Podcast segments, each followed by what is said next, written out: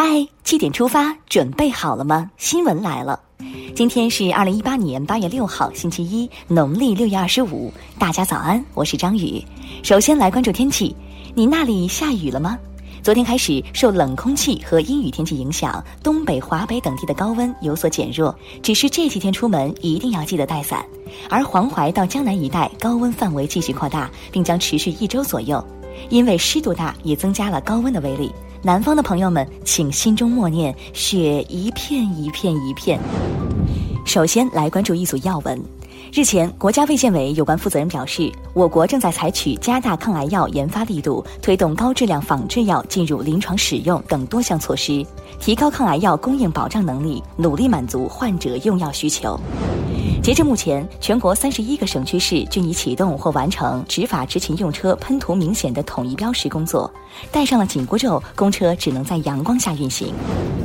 水利部日前开展了五批次小型水库专项督查，发现京辽冀鲁一些水库存在杜汛安全风险，分别约谈了北京市水务局主要负责人和河北、辽宁、山东三省水利厅分管负责人。大家纷纷表示将立即组织整改，全面排查，确保水库运行安全。近日，执法部门发现保定奥森制衣股份有限公司和荣成雄狮科技有限公司违反雄安新区管控政策，违法违规建设和改造办公用房，造成不良社会影响。为此，荣成县委县政府依法将违规建筑进行了拆除，并就地召开管控工作现场会。最新修订的陕西省秦岭生态环境保护条例规定，严格控制在秦岭进行房地产开发，是时候出手治理了。不要让明月松间照，清泉石上流的景致只存在诗歌中。湖南省委第四巡视组对郴州市汝城县开展巡视，发现汝城为了所谓的政绩，罔顾作为国家级贫困县的实际，修建大批形象工程，仅修建爱莲广场就花了四千八百余万元。而该县还有自然村村民家中没有通电，仅靠山泉水发电和点煤油灯照明。你若盛开，蝴蝶自来。花费巨额建造的这朵莲花，看起来是起不到这个功效了。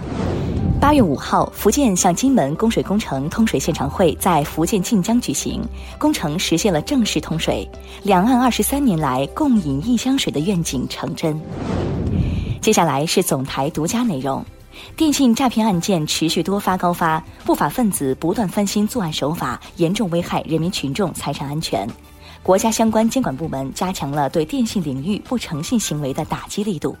工信部表示，全国诈骗电话防范系统已经初步具备了诈骗电话大数据分析、监测预警、核查处置等技术能力。经济之声“天天三幺五”特别策划“诚信建设万里行”，继续推出让数据多跑路，让群众少损失。下面来看一组资讯，首先关注国内。近日，重庆首例破坏生态环境和资源保护领域刑事附带民事公益诉讼案在重庆江津区人民法院宣判。被告人邓某因犯非法捕捞水产品罪，被判处有期徒刑十个月，并责令承担鱼类增值放流的生态修复责任。生态修复请求应该得到司法的刚性保护。神威一级超算原型机在国家超级计算济南中心完成部署并正式启用，运算速率达每秒百亿亿次，被称作超级计算机界的下一顶皇冠。金榜题名是每个暑期源源不断的好消息。安徽小伙江建八岁时失去了右前臂，但他用左手书写奇迹。作为一名残疾人运动员，学习成绩也十分优异。今年以六百三十三分考取了中南财经政法大学，收到了由校长签发的第一张录取通知书。近日，贵州一女子陈某某听说自己因斗殴被网上追逃了，便亲自来到公安局查证，结果当场被捕。经查，他还涉嫌容留和介绍他人卖淫，案件正在进一步办理中。这算自首还是误打误撞？咱们一起等待办理结果。冬病夏治有道理，但小心被三伏贴烫伤。近日，贵州省一位老人自己贴三伏贴，出现了皮肤严重灼伤的情况。医生介绍，三伏贴本身含有一定刺激皮肤的药物成分，因此药物的成分和配比很关键，而且它有严格的穴位、时间等要求，因此一定要选择正规的中医诊所贴三伏贴。昨天晚上，南京羽毛球世锦赛男双决赛中，中国双打组合李俊慧、刘雨辰直落两局，战胜日本组合，获得男双冠军。中国队实现了世锦赛男双两连冠，点赞。下面把目光转向国际。俄罗斯自五号起对来自美国的一系列进口商品实行新的关税税率，以回应美国此前实行的钢铝关税。无独有偶，土耳其总统埃尔多安日前表示，土耳其将冻结美国司法部长和内政部长在土耳其的资产。此举被视为土方针对美国制裁措施的对等回应。四处点火的特朗普终将引火烧身。爱尔兰山火烧出一处历史遗迹。